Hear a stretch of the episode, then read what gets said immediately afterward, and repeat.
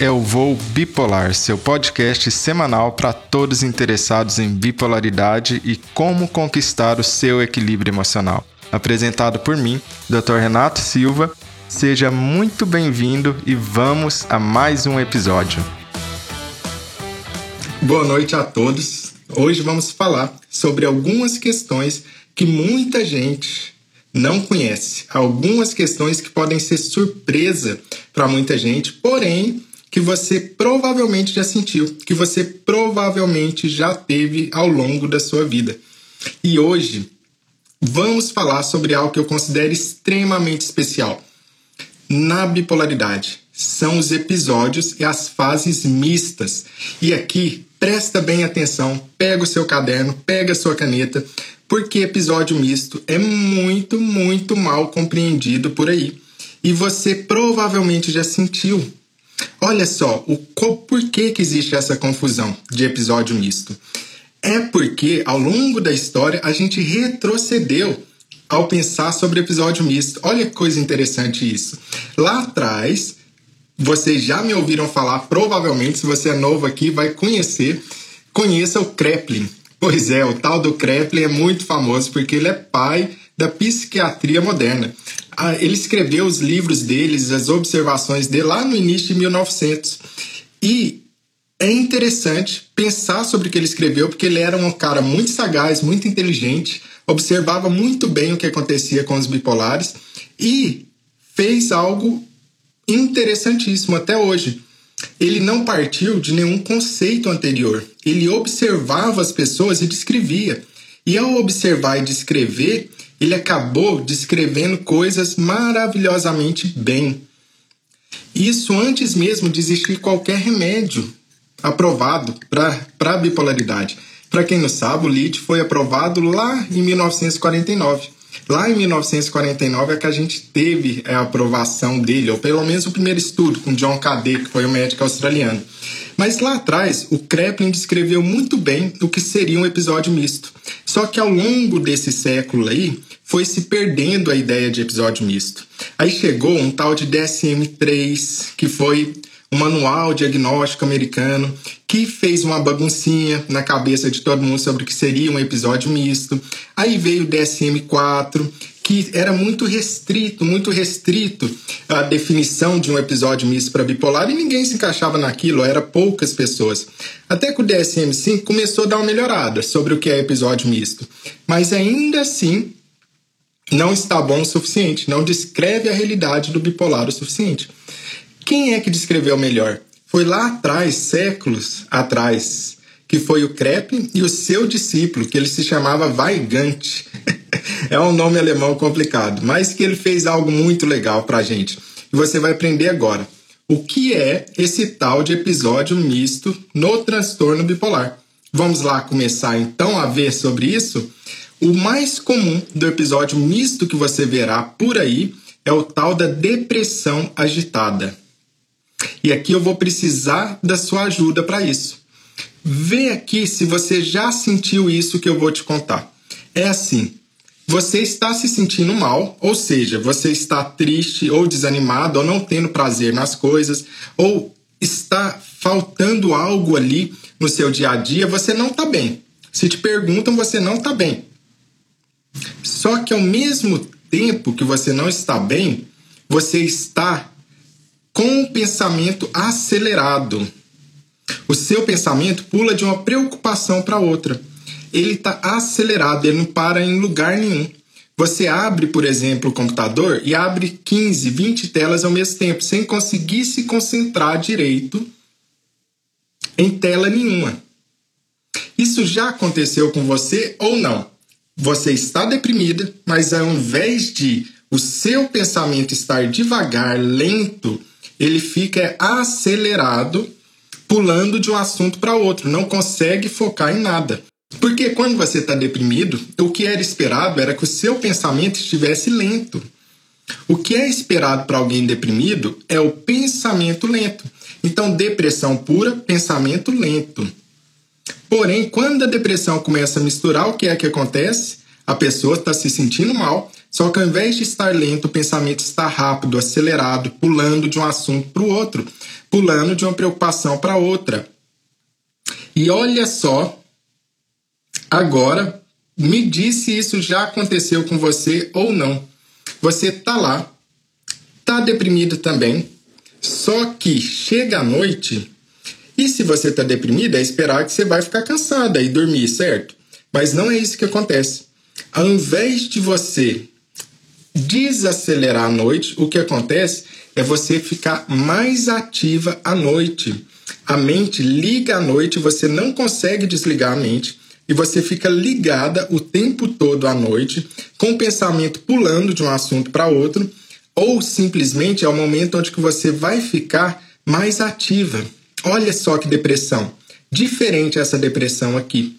É uma depressão onde que chega à noite você liga muito mais do que você ligaria durante o dia. É uma depressão que chega à noite e você, ao invés de estar dormindo ou querendo ir dormir, você está mais acelerada, querendo fazer coisas, e a mente não para hora nenhuma. Mas se você está deprimida, você está pensando em coisa boa em coisa ruim? Se você está deprimida, é só pensamento porcaria, é só pensamento negativo, é só pensamento ruim. Olha que interessante, então, agora o que, que acontece? A pessoa está deprimida e quando chega à noite, o cérebro liga, o pensamento está acelerado, pulando de um assunto para outro e só assunto ruim e negativo. A pessoa vai ficar mal, é claro. Ninguém vai ficar feliz de uma maneira como essa. Vai ficar muito é mal. Então ocorre uma ativação noturna. Ocorre uma ativação noturna. A pessoa está deprimida, mas ativa à noite. Vamos continuar vendo o que, que é uma depressão mista? Olha isso aqui. Isso aqui passa despercebido demais e provavelmente você nem nota que isso acontece com você ou com seu familiar. Provavelmente você nem percebeu, você nem sacou isso aqui. Essa questão que eu vou falar agora para você passa frequentemente despercebida no bipolar e não sabe descrever isso aqui. Por quê? Porque se a gente não conhece, a gente não cumprimenta. Se a gente não conhece, a gente não cumprimenta. Eu preciso conhecer para cumprimentar. Do mesmo jeito, é muito importante que você adquira conhecimento sobre bipolaridade para que você possa reconhecer o que está acontecendo consigo mesma. Você precisa reconhecer o que está acontecendo consigo mesmo. Mas você já sabe que se você abrir o Google ali, você vai ver coisa muito superficial de, sobre bipolaridade, coisa que é só o extremo da bipolaridade. Não tem o dia a dia, não tem a sutileza, não tem aquela coisa mais refinada e você é maior e o maior interessado em aprender sobre as sutilezas e refinamentos da bipolaridade. Por quê? Porque você é o ator principal. Lembra que eu sempre falo aqui: conhecimento salva. Conhecimento salva. Por quê? Porque você passa a reconhecer os sinais e sintomas de uma fase mais cedo e você consegue eliminar aquela fase antes que ela se torne grave. Por que é que conhecimento salva? Porque você reconhece mais cedo que você está numa fase. Você reconhece os sinais, você reconhece os sintomas. Ah, mas isso é o médico que vai reconhecer. Quem dera, meu querido, quem dera. A maioria dos médicos não tem ideia disso, não. Tem uns que sabem muito, outros sabem pouco. E quem é o responsável pelo seu tratamento? O maior interessado é você, de você ficar bem. Então vem comigo e vamos adquirir cada vez mais conhecimento sobre isso, para que você possa reconhecer os sinais e sintomas e tirar da crise, sair da crise mais rapidamente. Conhecimento salva. É por isso que essa é a frase principal que eu uso aqui, junto com os bipolvinhos e bipolvinhas. Conhecimento salva. E outra maneira que conhecimento salva, você precisa aprender a reconhecer os sintomas é como quando você reconhece os sintomas e você sabe que isso é sintoma, você não fica se remoendo de culpa, se jogando mais ainda para o buraco. Por quê? Porque sintoma é fruto de uma doença, é fruto de uma alteração neurobiológica. Falta de energia na depressão não é preguiça, é falta de energia na depressão. A pessoa ligar a mente à noite e ter uma ativação noturna não é porque ela é sem vergonha e não tá ligando e tá querendo ver Netflix até quatro da madrugada. Não é. É sintoma, não é culpa da pessoa. Então, quanto mais você conhece, quanto mais você conhece dos sintomas, mais a sua culpa é aliviada. Porque a bipolaridade ela vem muito cheia de culpa, porque os sintomas se manifestam onde? Os sintomas se manifestam no pensamento, no comportamento, na emoção. E com isso as pessoas acham ou pensam ou acreditam que a gente domina completamente esse tipo de coisa, sem entender que quando ocorrem alterações neurobiológicas, a gente não tem controle, precisa de tratamento. Então a pessoa fica se culpando por coisa que claramente é sintoma, que não tem nada a ver, que ela não fez nada por merecer aquilo ali, e ela fica se remoendo. E aí entra no ciclo vicioso da depressão. Sabe qual que é o ciclo vicioso da depressão? Eu tô com energia baixa, aí eu não consigo fazer muita coisa. Por não conseguir fazer muita coisa, eu me sinto inútil. E por me sentir inútil, eu falo: olha só, a vida não presta mesmo, é tudo ruim. Olha que vida ruim que é a minha. Aí que eu fico mais deprimido. Aí que minha energia cai. Aí que eu fico me culpando mais ainda. E ó, olha a culpa remoendo, a culpa remoendo e crescendo a roda da depressão. Por isso que é tão importante reconhecer os sintomas da bipolaridade, adquirir conhecimento sobre isso e saber que a culpa não é sua. A culpa não é sua e existem formas de melhorar do transtorno bipolar. Existem formas de melhorar os sintomas. Mas como é que eu vou aprender as formas de melhorar os sintomas se eu nem sei quais são os sintomas? Se está tudo confuso na minha cabeça. Como é que eu vou saber? Vamos lá ver qual que é um outro sintoma que pode ocorrer durante o episódio misto e que você já deve ter sentido, mas você nem sabia que era. Olha só, chega pela manhã, a pessoa está cansada, sonolenta, pode estar chorosa, triste, mas tudo está lento, tudo está cansado. Período da manhã. Chega à tarde, finalzinho da tarde. Esse finalzinho da tarde é terrível. O que que a pessoa sente? A pessoa sente uma aflição, uma ansiedade. Tem gente que tem até crise de pânico aqui. Uma aflição, um desespero, uma ansiedade. Lá no finalzinho da tarde. E quando chega a noite, a pessoa aumenta a energia. Ela muda a energia, ela pode ficar até mais ativa, querendo fazer um monte de coisa. Quando está muito forte, esse sintoma, a pessoa pode até mesmo ir fazer coisa de madrugada, vai arrumar a casa de madrugada é uma inversão, uma inversão de energia. Olha o que que precisaria. Precisaria ser de manhã estar muito, muito energizada, à tarde a energia cai e à noite cai mais ainda e você cai naquele soninho gostoso. Não é isso que é esperado do ser humano? Olha o que é esperado do ser humano. Mas não é isso que ocorre durante o episódio misto. Não é isso que ocorre durante o episódio misto.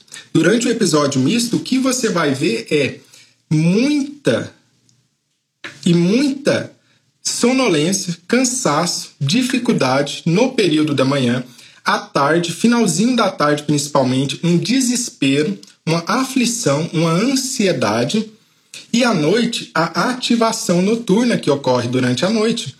Isso é clássico de uma depressão mista. E quantas pessoas não percebem que a ansiedade, a aflição que ela tem é justamente ali no período da tarde. Quantas pessoas já tiveram isso daqui? Ficar sentindo ansiosa, desesperada, aflita no finalzinho da tarde, qualquer coisa entre 4 e 7 horas da tarde. E chegar à noite e a mente liga e não para.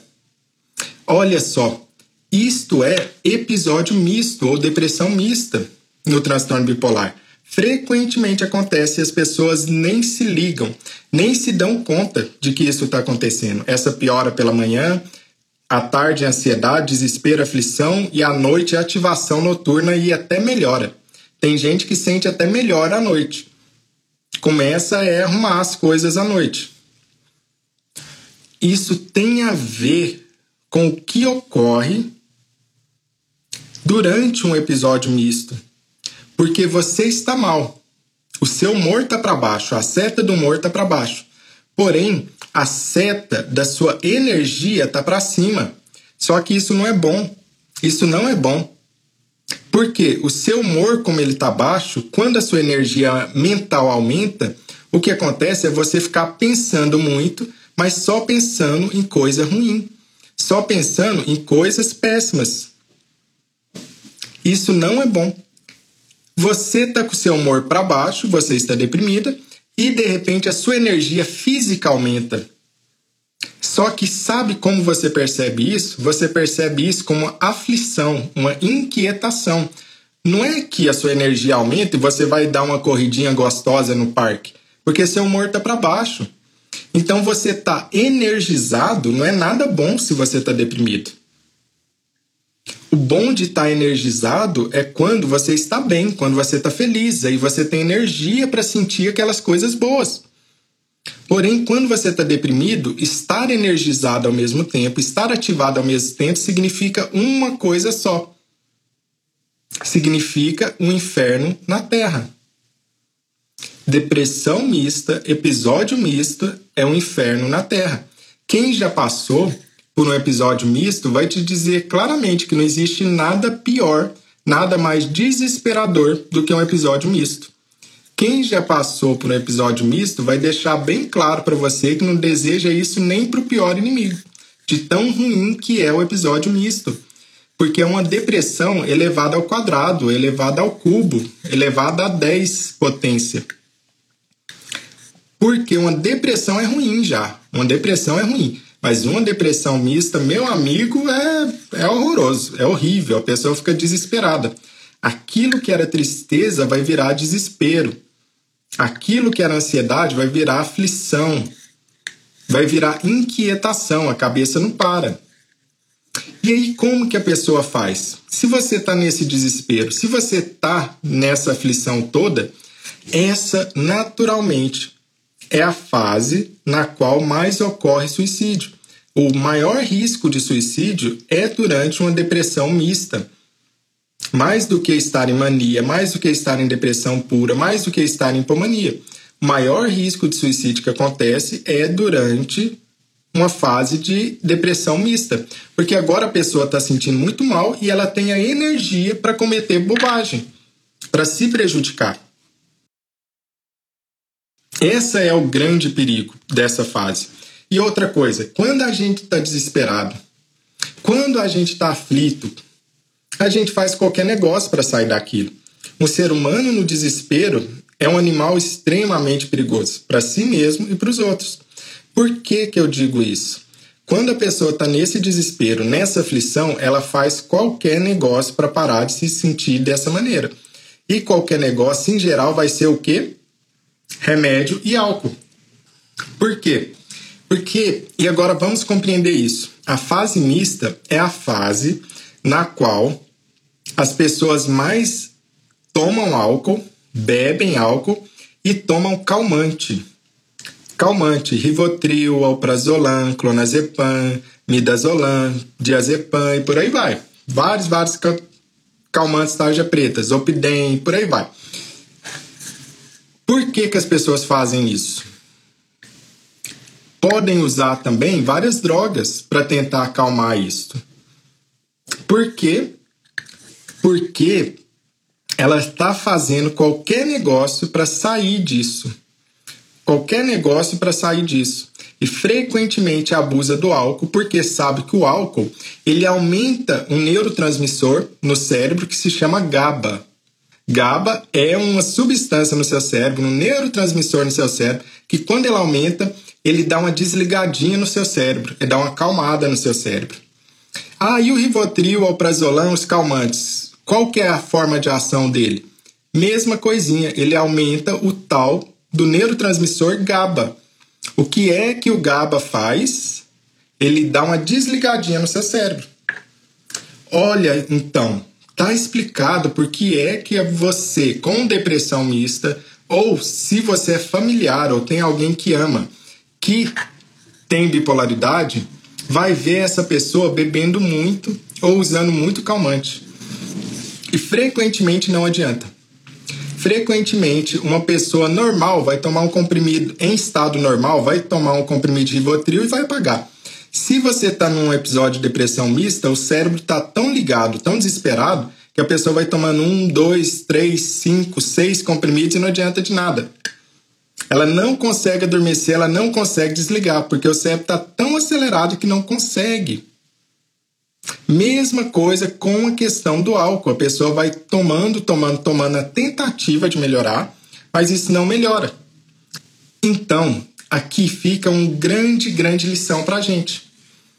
É necessário que através do conhecimento a gente tenha mais compreensão com as pessoas. Porque se você não sabe o quanto que é sofrido uma depressão mista, você não vai ter empatia pelo bipolar que está sofrendo com isto. Você vai achar que é safadeza dele, que está tomando álcool demais. Vai achar que está viciado em calmante. A pessoa não está viciada em calmante. Ela está pegando fogo por dentro e está tentando apagar o fogo de algum jeito. No, no desespero, de alguma maneira, ela está tentando apagar esse fogo. E quantas vezes que não há esse estigma, que não há essa forma de enxergar alguém em depressão mista, que obviamente só afunda mais para baixo a pessoa bipolar. Ela já está sentindo mal, ela já está no inferno na Terra, que é uma depressão mista. E ainda assim as outras pessoas não compreendem aquilo. Por quê? Porque quem nunca passou por uma depressão mista provavelmente não vai entender o quão ruim que é estar em uma depressão mista. Não vai entender que isso é uma das piores coisas que podem acontecer com o ser humano. Mas se você tem esse conhecimento, talvez, e eu espero, você fica mais empático com o sofrimento do outro e possa ajudar a melhorar pode ser fator contribuidor positivo e não para a pessoa sentir mais culpa, se sentir mais para baixo, mais ainda do que ela já está se sentindo. Logo, depressão mista não é brinquedo. E olha outra coisa que pode acontecer durante uma depressão mista. Depressão mista pode acontecer também da pessoa aumentar os impulsos. Os impulsos aumentam. Ela lembra que ela ainda está se sentindo mal ela ainda não está se sentindo bem. Porém, os seus impulsos estão aumentados. E aí pode acontecer da pessoa ou ir buscar alívio na droga, ou ela pode comprar, ficar comprando muito. Vocês já viram alguém que está com excesso de compras, mas quando você pergunta para essa pessoa, ela fala que está deprimida? E, e aqui pode morar muito preconceito. Por quê? Porque no imaginário das pessoas, alguém que está deprimido está em casa, num quarto escuro, dormindo. E aí, se a pessoa te vê toda acelerada, comprando por aí, ela vai falar: tá deprimida nada. Tá deprimida nada. Porque as pessoas não entendem que existem depressões diferentes. Cada depressão é de uma maneira diferente. Cada depressão é de um jeito diferente. E às vezes, o jeito da sua depressão tá mista Olha o que mais pode acontecer: compulsão alimentar noturna. Por que noturna? Uma, porque a maioria das compulsões alimentares são noturnas, e outra, por conta daquela ativação noturna. Lembra que eu falei para você que à noite, ao invés do cérebro desligar, ele fica mais ativo, mais energizado? E ao ficar mais energizado, a pessoa pode comer. Sabe o que é um sintoma moderno? que o Kreplin, que foi lá quem descreveu, e o Weigand, que descreveu o episódio misto pra gente lá em 1900 e bolinha, não sabia que acontecia? Assistir Netflix e ficar no Instagram. Porque na época deles, obviamente, não tinha isso, né? Mas isso acontece muito hoje em dia. A pessoa está deprimida e fica rodando o dedo no Instagram horas e horas e horas, rodando o dedo no TikTok horas e horas e horas. Isso pode acontecer. Ficar maratonando Netflix, TikTok. TikTok, então, aí pronto, né? TikTok hoje em dia é um videozinho engraçado atrás de outro, né? Então, então pronto, né? Eles prendem a gente, que é uma maravilha, né? Mas isso pode acontecer também. Além disso, durante uma depressão mista, a pessoa pode ficar muito irritada. Muito irritada. Ou ela fica impaciente ela fica impaciente, querendo tudo para aquela hora. Não aguenta ficar esperando, não aguenta ficar numa fila esperando, por exemplo. Logo, a pessoa vai ficar agradável para as outras? Não. Ela pode ficar procurando briga, pode ficar com atritos, palavras agressivas, às vezes mais impulsivo, trazendo ainda mais complicação para a vida dessa pessoa que está numa depressão mista. Agora, além de estar tá sentindo mal, ela começa a ficar mal com as pessoas ao seu redor. Os relacionamentos interpessoais começam a piorar. Por quê? Pela forma como está. Impaciente, irritada, às vezes procurando briga. Essa forma que está causa muito e muito atrito interpessoal. Esse que é um grande, grande problema. E o que mais que a gente pode perceber de uma depressão mista?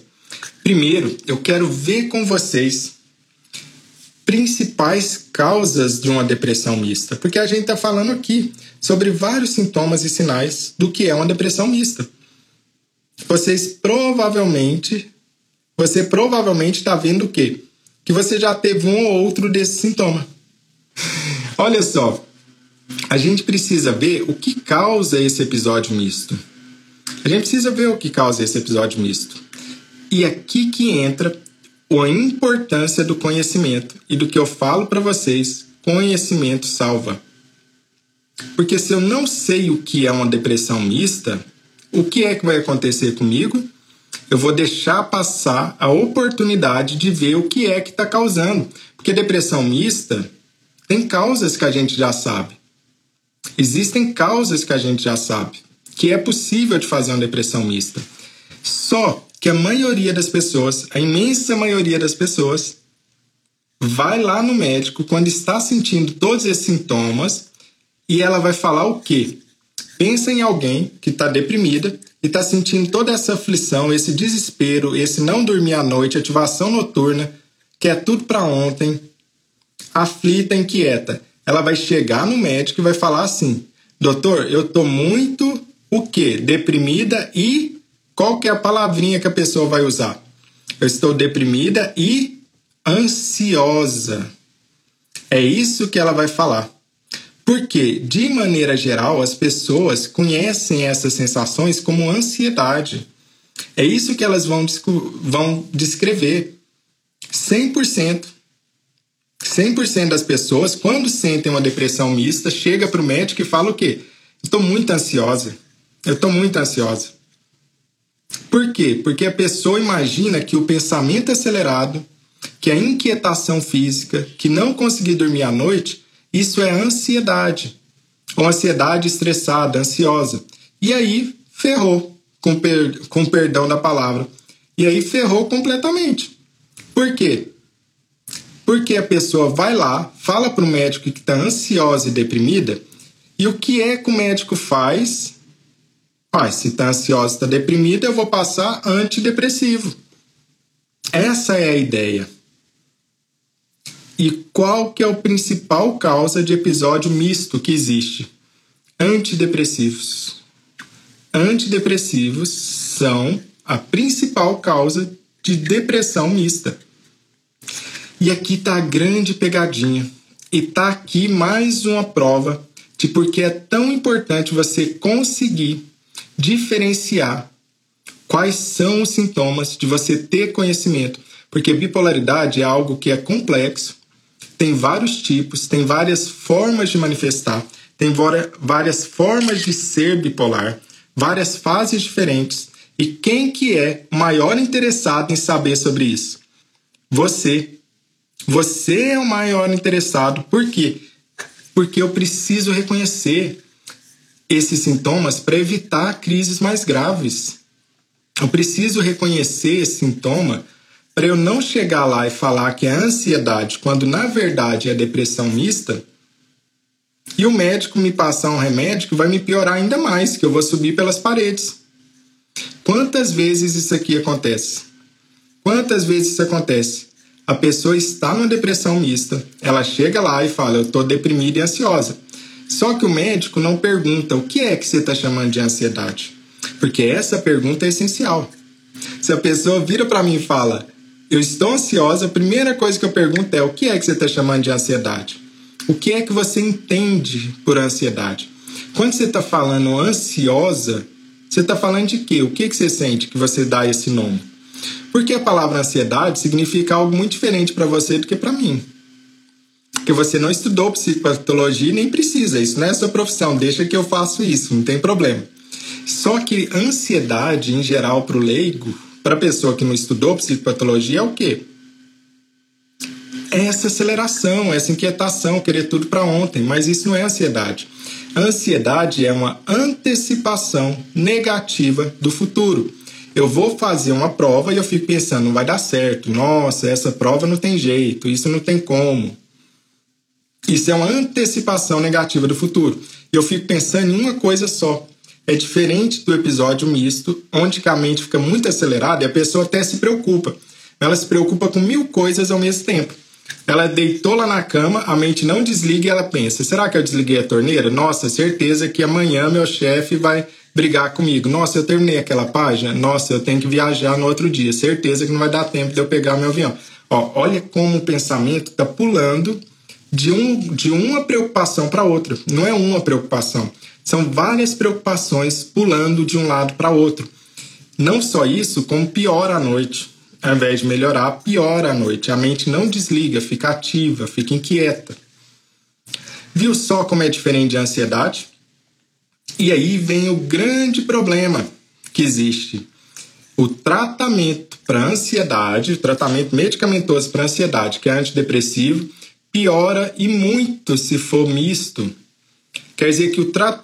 é importante o diagnóstico só para dar nome, Renato? Não, não é só para dar nome. É que se eu não dou o diagnóstico correto, o tratamento da ansiedade, que não é a ansiedade, é sintoma misto, vai piorar em muito a depressão mista. Muito, a pessoa vai subir pela parede, é igual pegar gasolina e jogar no fogo. É isso que acontece quando é acrescentado um antidepressivo no episódio misto. A pessoa está numa depressão mista, aí você vai e dá um antidepressivo para ela. O que é que acontece? Você jogou gasolina no fogo. Agora a pessoa está subindo pelas paredes. E aí, a pessoa ainda não veio na live de aquecimento para a semana da bipolaridade. Ela ainda não aprendeu que a ansiedade é diferente de sintoma misto. Aí ela volta um mês depois no médico dela e ela vai falar o quê? Doutor, eu continuo muito ansiosa. Aí o médico vai falar o quê? Deixa eu dar uma subidinha na dose do antidepressivo. E aí jogou mais ainda gasolina no fogo. E aí, um mês depois ela volta e fala o quê? Tô mais ansiosa ainda. Agora eu não durmo, já briguei, tô separando do marido, desfiz a minha sociedade, bati o carro e tô mais ansiosa ainda. Nossa, tá mal mesmo, pensa o médico. Vou aumentar mais ainda o antidepressivo. Aí pronto, acaba com a vida inteira nesse episódio de depressão mista. Tudo porque não conhece a diferença entre ansiedade e sintoma misto da depressão. Isso é comum ou será que é só uma ou outra pessoa que tem isso? Extremamente comum. Muitos e muitos bipolares não fazem depressão pura e sim depressão mista. E a depressão mista está ficando cada vez mais frequente porque por causa do antidepressivo, que às vezes é mal usado. Antidepressivo pode ser usado? Claro que pode ser usado, mas da maneira correta, junto com o estabilizador de humor. Tem a forma correta de usar um antidepressivo. Porém, quando mal utilizado, ou quando simplesmente a pessoa ainda não sabia que era bipolar. Então ele chega lá deprimido, a pessoa dá antidepressivo e aí vira depressão mista. Por quê? Entenda a lógica disso daqui. Na depressão pura, o pensamento da pessoa está para baixo, a energia da pessoa está para baixo e o humor dela está para baixo. Quando se coloca um antidepressivo numa depressão pura como essa, o remédio não é capaz de melhorar o humor, mas ele levanta a seta da energia e levanta a seta do pensamento. E você pensa, ah, agora ficou melhor pelo menos. Não, ficou terrível. Porque agora, ao invés de depressão pura, a pessoa passou a ter depressão mista. E ela passou a viver um inferno na Terra pela depressão mista. Porque o antidepressivo não foi capaz de, aumentar, de elevar o humor, mas ele elevou a energia, elevou o pensamento. E aí que está o grande problema dessa questão. Conhecer é essencial. E quem é que tem mais depressão mista? Será que existe um perfil de pessoa que tem mais depressão mista do que outras? Existe sim. mulheres. Mulheres, em geral, têm mais episódios mistos do que homens. Infelizmente. Mulheres têm mais episódio misto em geral do que homem. Claro que isso depende. Você vai ter mulheres que não tem nenhum episódio, episódio misto. E você vai ter mulheres que só têm episódio misto. E existem outras questões que causam episódio misto. Além do antidepressivo, o tal do álcool. Muito importante compreender isso. O álcool é um dos grandes dos grandes contribuidores ou causa de episódio misto. Bebida alcoólica. Tanto é que quando você vai ver, e saiu um novo protocolo internacional super interessante, foi o primeiro que uh, saiu no CAMAT, que é uma associação canadense que estuda basicamente é, transtorno de humor e bipolaridade. Eles lançaram pela primeira vez um protocolo de tratamento só para episódio misto. E lá tem assim, ó, um fluxograma desse jeitinho.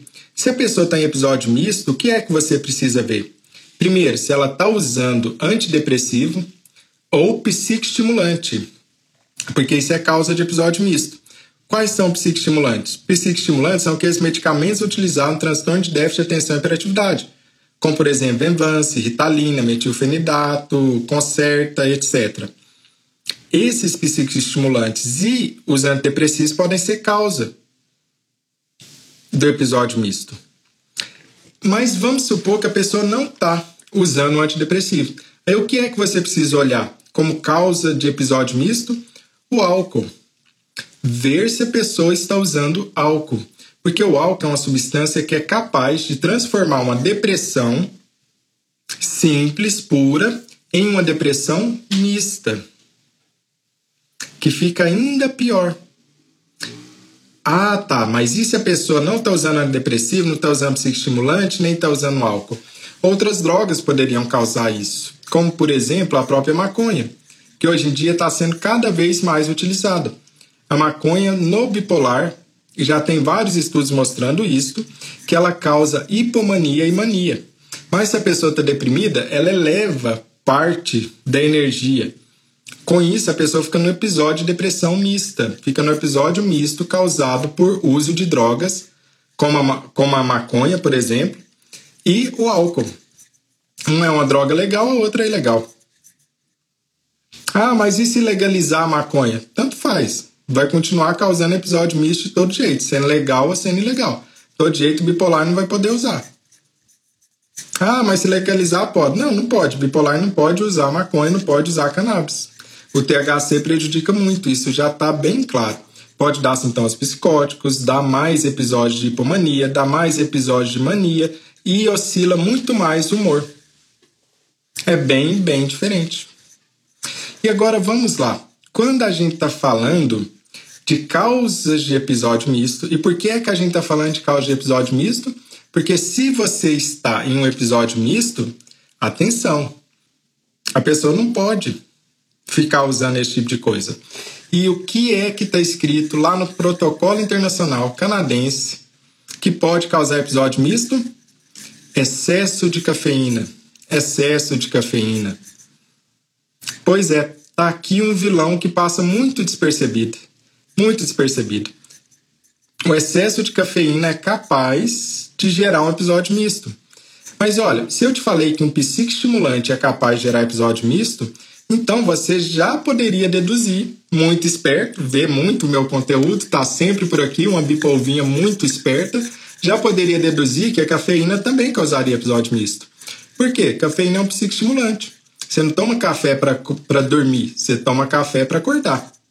O, o, o estudante não está tomando café para, nossa, deixa eu dar um cochilo.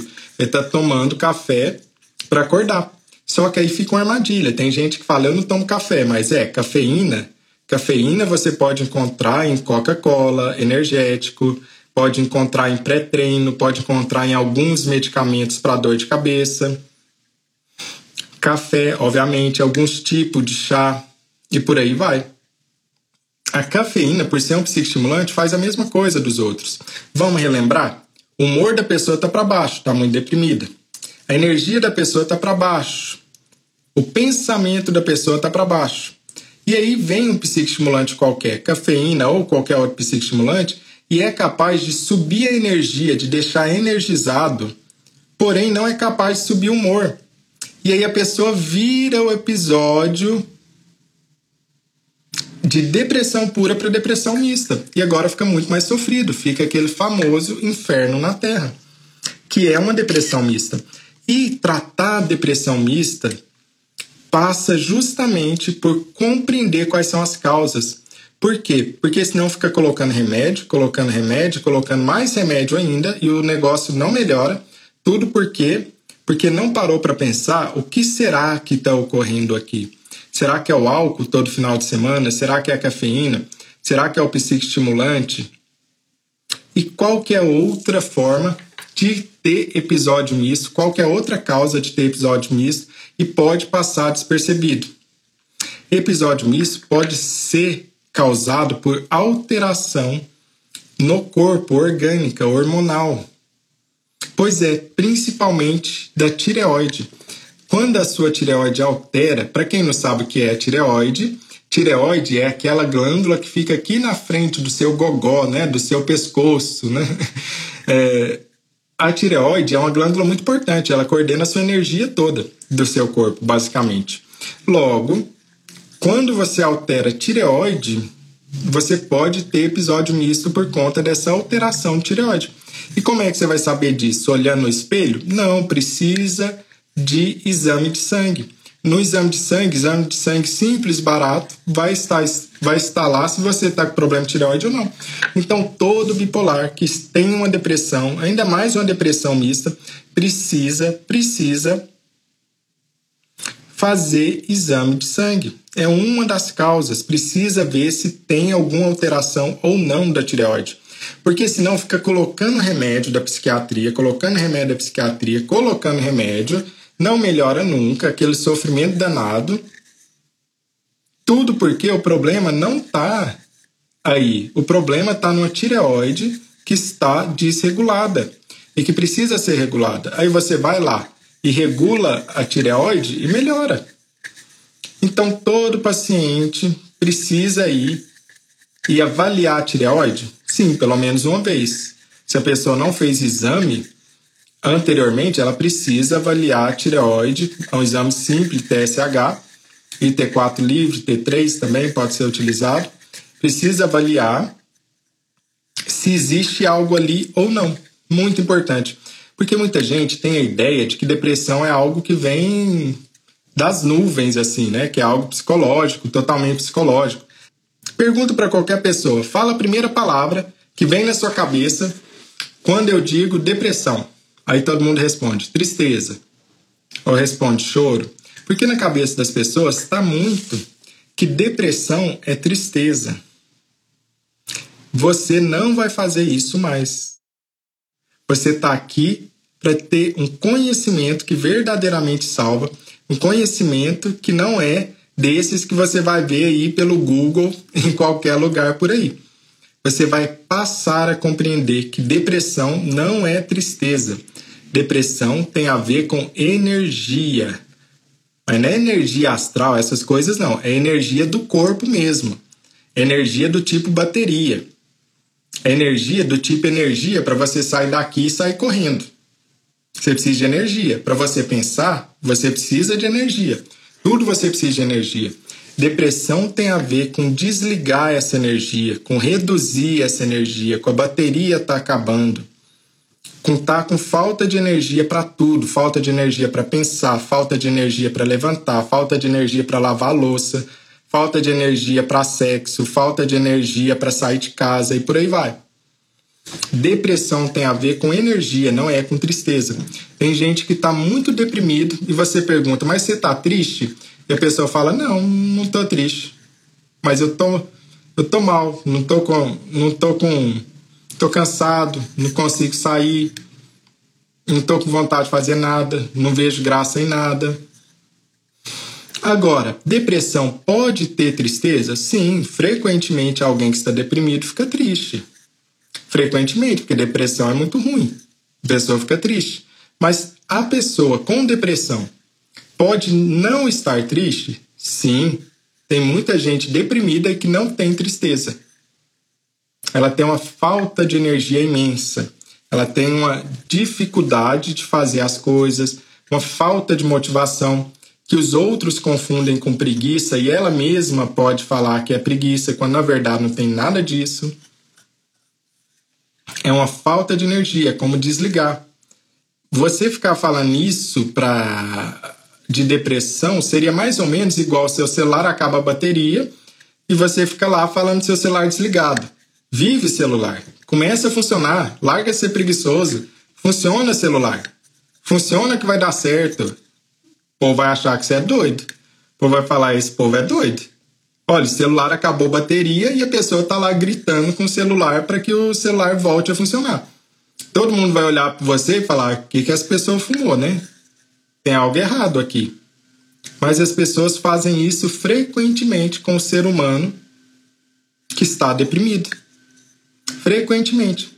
Fica virando para as pessoas que estão com depressão e falando: por que, que você não faz? Você deveria fazer, é só ter força de vontade. Faz isso, faz aquilo que dá certo.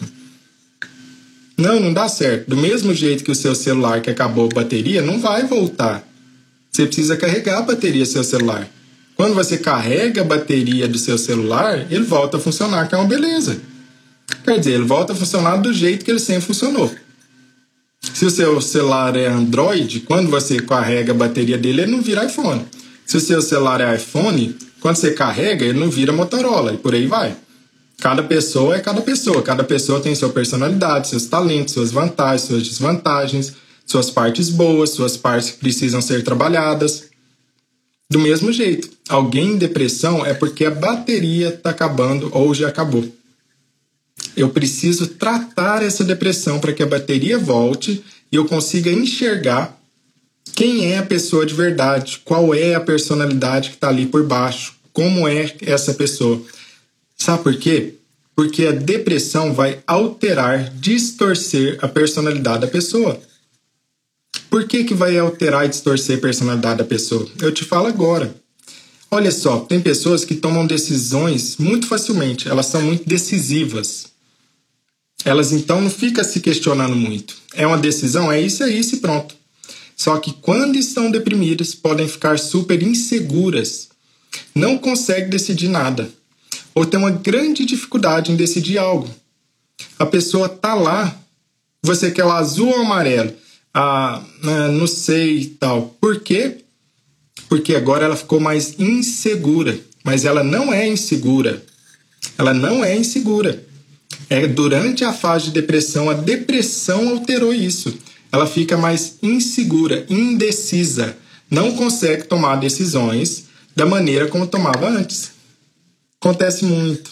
Outra questão que pode acontecer é da pessoa não só ficar insegura, mas ela não conseguir nem sair de casa ou fazer qualquer coisa antes de perguntar para fulano ou para ciclano ela fica numa dependência emocional muito maior, porque ela está com a hipersensibilidade à rejeição.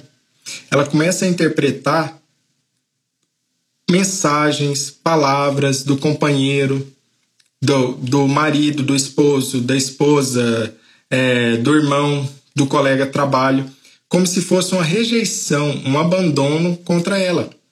Coisas que normalmente ela não ligaria, ela não ligaria. Pensa o seguinte: é, a pessoa manda uma mensagem no WhatsApp e aí o marido demora uma hora para responder. Ali vem aquele pensamento que não para, né? Ainda mais se tiver em depressão mista. Por que, que não está respondendo? Deve estar tá fazendo outra coisa, não importa mais comigo. Ah, isso foi porque aconteceu aquilo.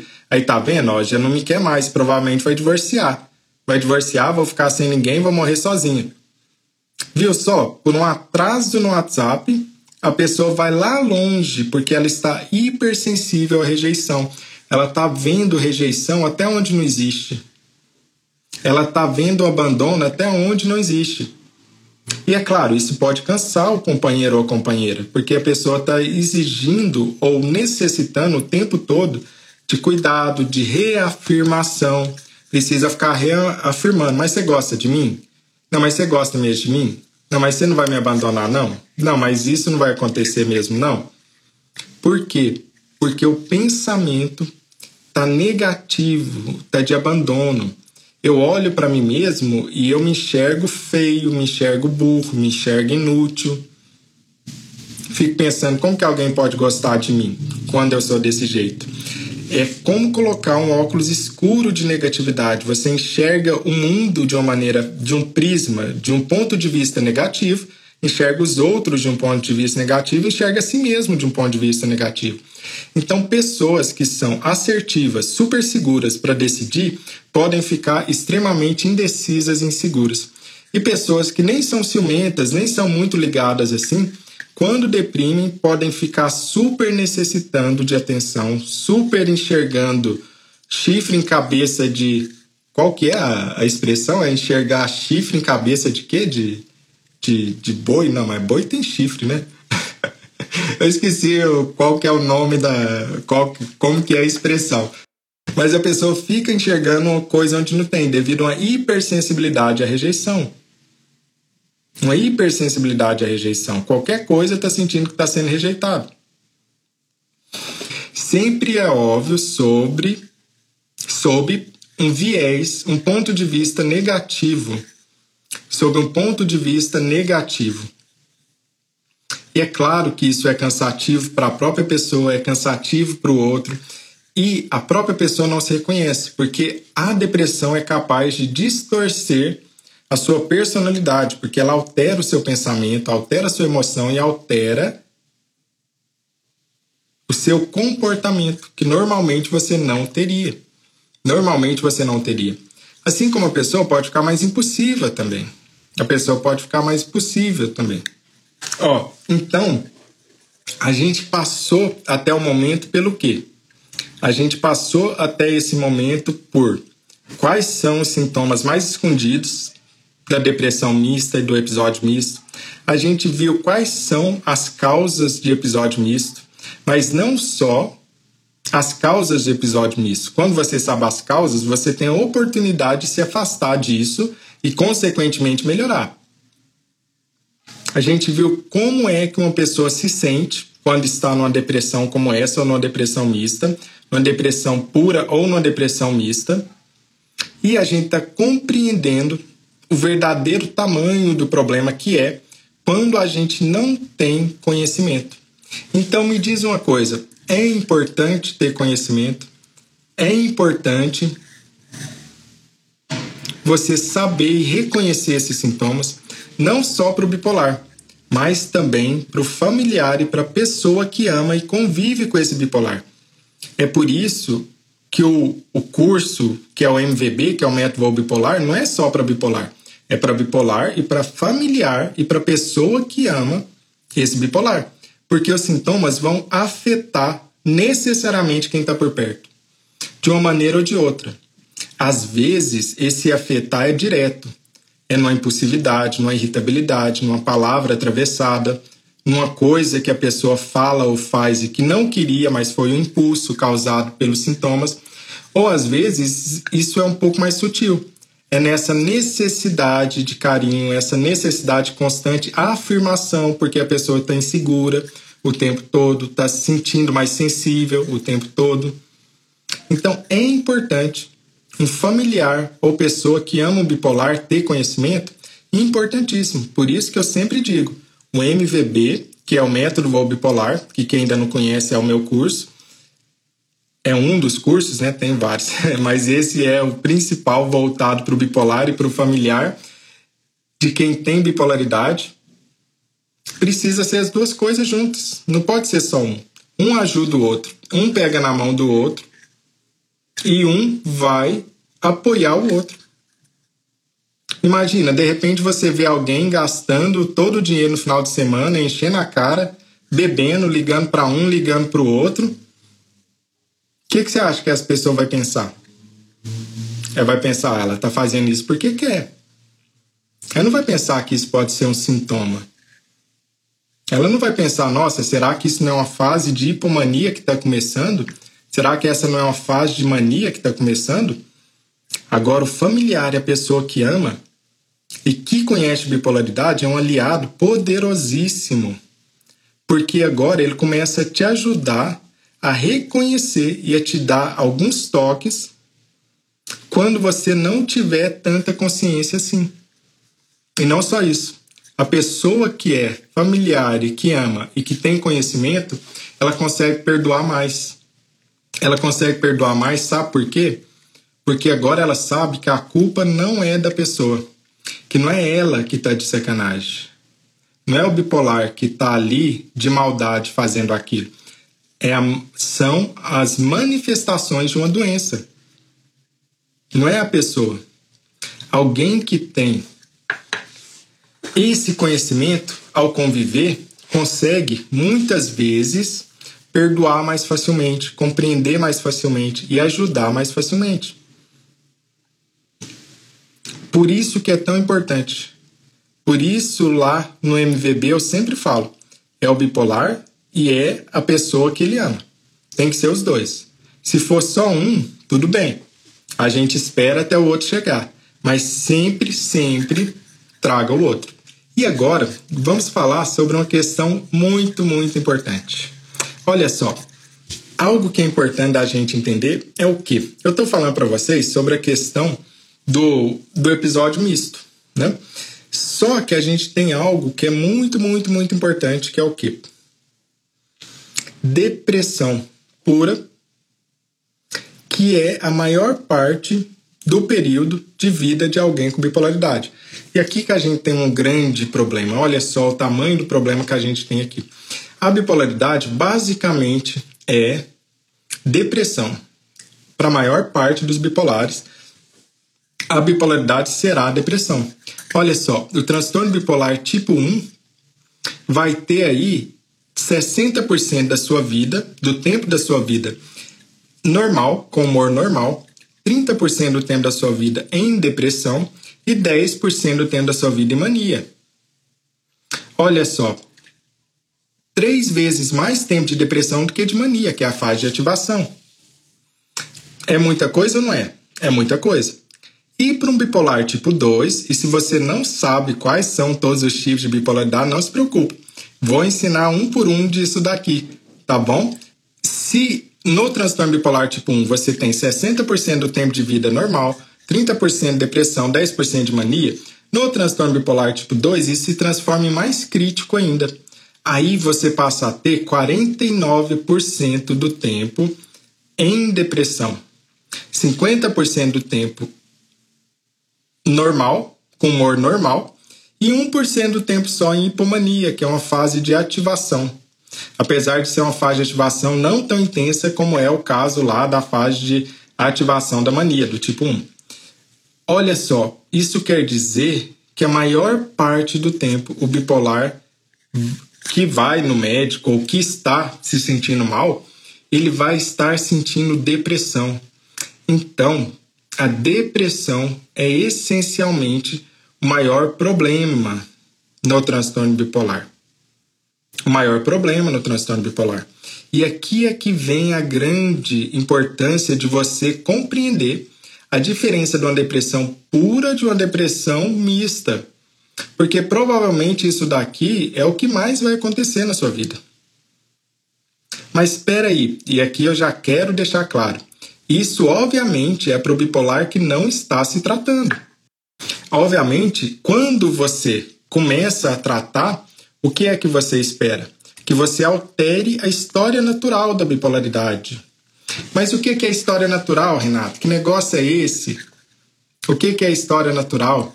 História natural é aquilo que acontece se você não fizer nenhum tratamento medicamentoso ou outro tipo de medicamento. Olha só. Obviamente, com o tratamento que temos hoje disponível, a gente consegue sim alterar a história natural da doença. A gente consegue sim melhorar isso. Às vezes a pessoa não fica 50% mais. Agora ela não fica nem 5%. Por quê? Porque ela realizou o tratamento correto. Porque ela realizou um tratamento que tira da fase aguda e agora previne novos episódios. Então, a tal da história natural sem tratamento, a gente sabe como funciona. Porém, e a história com tratamento? Eu te garanto, vida normal. Vida normal é completamente possível atingir a estabilidade. É completamente possível que o seu humor fique bom durante o resto da vida sem ter depressão mania. E bom que eu falo não é feliz o tempo todo. Isso não existe. Ninguém é feliz o tempo todo. Às vezes você vai ficar triste, às vezes você vai ficar chateado, às vezes você vai ficar magoado. O quando eu digo de ficar com humor estável é não ter episódios de depressão e não ter episódios de mania ou hipomania. Ah, Renato, mas qual remédio que eu uso para isso? Primeira coisa, esquece que remédio é a resposta mágica, que existe essa pílula mágica. Remédio é sim fundamental para tratar o transtorno bipolar. É muito importante. Remédio é fundamental para tratar o transtorno bipolar. Só que lá, no método bipolar, eu até criei um conceito importantíssimo, que é o conceito da pirâmide invertida. O que é a pirâmide invertida? A pirâmide invertida é o seguinte: a pessoa inverte a lógica do tratamento. Como que é uma pirâmide invertida? A pessoa vai no médico, ela recebe diagnóstico e remédio e recebe o comprimido. Então ela começa pelo medicamento. À medida que ela começa pelo medicamento, ela vai seguindo o tratamento dela de que maneira? Um tratamento de torcida. Toma o comprimido e torce para dar certo. Esse é um tratamento passivo no qual a pessoa acredita que basta ir no médico, basta tomar o remédio e vai dar certo. E aí o que é que acontece? Não dá certo. Não melhora de maneira alguma. Não melhora. E aí vai reclamar e vai falar que o tratamento não funciona, que o tratamento não melhora. Mas não é isso que está acontecendo. O que está acontecendo é que esse tipo de tratamento, que eu chamo de tratamento de torcida, que é esse tratamento passivo, no qual eu não sei nada de nada, não sei quais são os sintomas, não sei quais são os tratamentos naturais à minha disposição, não sei o que, que eu preciso mudar na minha rotina. E vou lá e fico torcendo para dar certo, pensando que vai cair do céu a minha melhora. E aí nunca vem a melhora. E aí é uma crise atrás da outra, uma crise atrás da outra e eu torcendo para melhorar. Eu vou lá trocar o remédio para ver se melhora e não melhora de novo. Por quê? Porque a pirâmide está invertida começa pelo remédio e tenta equilibrar a pirâmide com a ponta para baixo. Não dá certo. Como que é verdadeiramente o tratamento que funciona? Que é, inclusive, a forma como está disposta o curso do, do, do MVB, que é do método bipolar. Olha só, primeiro você aprende como é a bipolaridade geral. Você aprende sobre bipolaridade, você aprende o que é bipolaridade, de onde que vem isso, quando que começa, quais são as causas, como que isso acontece ao longo da vida, porque você não é a única pessoa com bipolaridade. 5% da população tem bipolaridade, 4,8% para falar a verdade. Então, não é só, não é, não é só isso.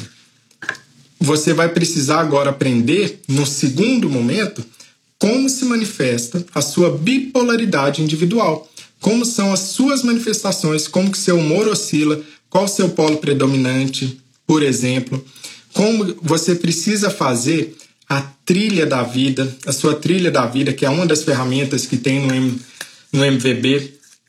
E depois disso, você precisa aprender quais são as formas de terapia natural, de tratamento natural que existe à sua disposição.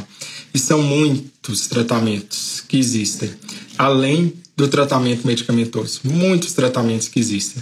E a maioria das pessoas não fazem, não faz nenhuma ideia de como é ou de como são esses tratamentos. A maioria das pessoas não tem ideia.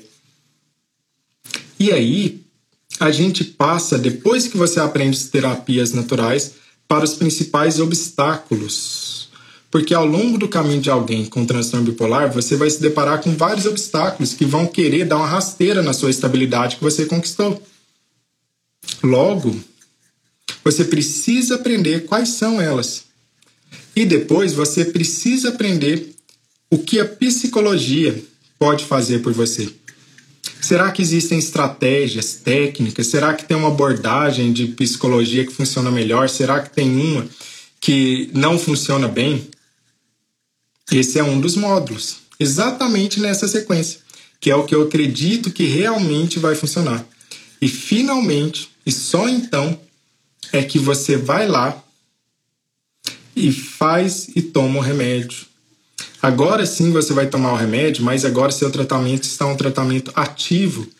Você é parte integrante desse tratamento.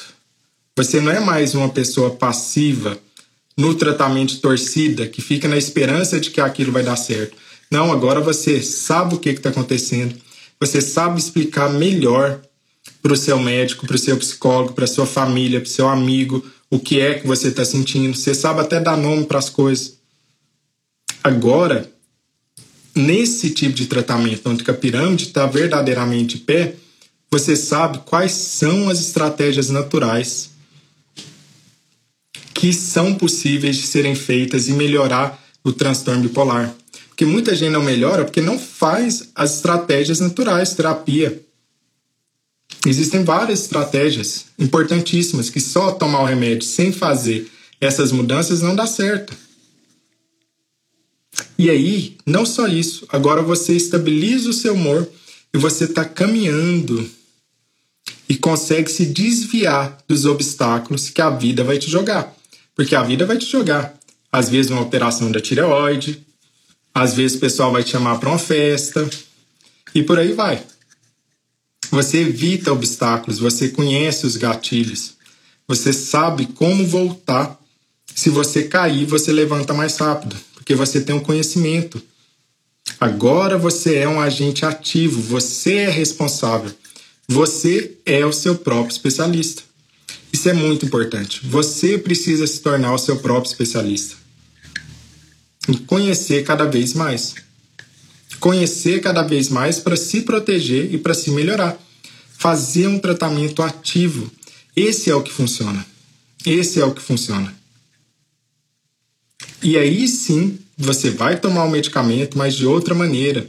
Porque agora o medicamento você sabe por que, que você está tomando. E adulto é assim. Adulto não faz porque manda. Adulto faz porque ele compreende a importância de fazer aquilo. Adulto não é igual criança que você manda fazer isso ele vai lá e faz. Algumas nem isso fazem. Adulto é, eu quero saber por quê. E se eu não fizer, quais as consequências? E se eu fizer, o que, que eu ganho com isso? E se eu não fizer, o que, que eu perco com isso? Por isso que o último módulo lá do método voo bipolar, e é só por isso que ele está no último módulo, é sobre medicamentos. Porque eu não quero que você vá achando que é uma pílula mágica que vai salvar tudo. Medicamento é super importante. Vocês nunca vão me ouvir falando que medicamento não é importante. O problema é quando você acha que o seu tratamento é só medicamento. Aí é um problemão. Aí a gente tem um problemão. Porque isso não funciona. Quando você acha que é só medicamento, não vai funcionar. Agora, quando você compreende que tem a sua parte, você aprende, adquire o conhecimento do que é que você tem que fazer, aí sim. Porque não é trabalhar duro, né? É trabalhar inteligente. Não adianta também você sair fazendo tudo que te falam por aí, se a ciência não comprova que aquilo vai melhorar. Você precisa fazer aquilo, aquelas estratégias naturais que têm embasamento científico. Que a ciência foi lá e falou: olha, isso daqui funciona para muita gente. Olha, se isso daqui funciona para vários bipolares, eu vou tentar. Se isso daqui não funciona, eu não vou tentar. Mas eu preciso me apoiar na ciência, porque senão vai aparecer aí, vai falar erva cidreira melhora bipolaridade. Mas será que melhora mesmo? Cadê o estudo? Cadê a ciência? Tem que ter ciência, tem que ter estudo ali. Porque senão você fica igual uma barata tonta, tentando de tudo. Você vai tentando um monte de coisa. Sendo que você tem uma energia e um tempo limitado. E a gente precisa pegar essa energia e esse tempo limitado e colocar naquelas coisas que tem a maior chance de dar resultado para você, para você melhorar. É por isso que eu sempre falo lá no método Bipolar, não inverta a pirâmide, não inverta a pirâmide. Comece pela pirâmide corretamente, fazendo nessa sequência. É por isso que os módulos estão dispostos nessa sequência, porque O objetivo é justamente estabilizar o humor e viver bem, viver mais leve, viver uma vida normal, sem depressão, sem ficar passando por esse inferno na Terra que é uma depressão mista, por exemplo. Bom, um forte abraço a todos, viu? Até mais. Esse foi mais um podcast Voo Bipolar. E não se esqueça de assinar e compartilhar esse podcast. Assim você ajuda essa mensagem a ir mais longe e chegar a mais pessoas que precisam dessas informações para conseguir seu equilíbrio emocional. Todo o material anexo que seja relevante ao episódio de hoje, assim como nossos contatos em outras plataformas, estão no site linktree barra Dr. Renato Silva. Até a próxima!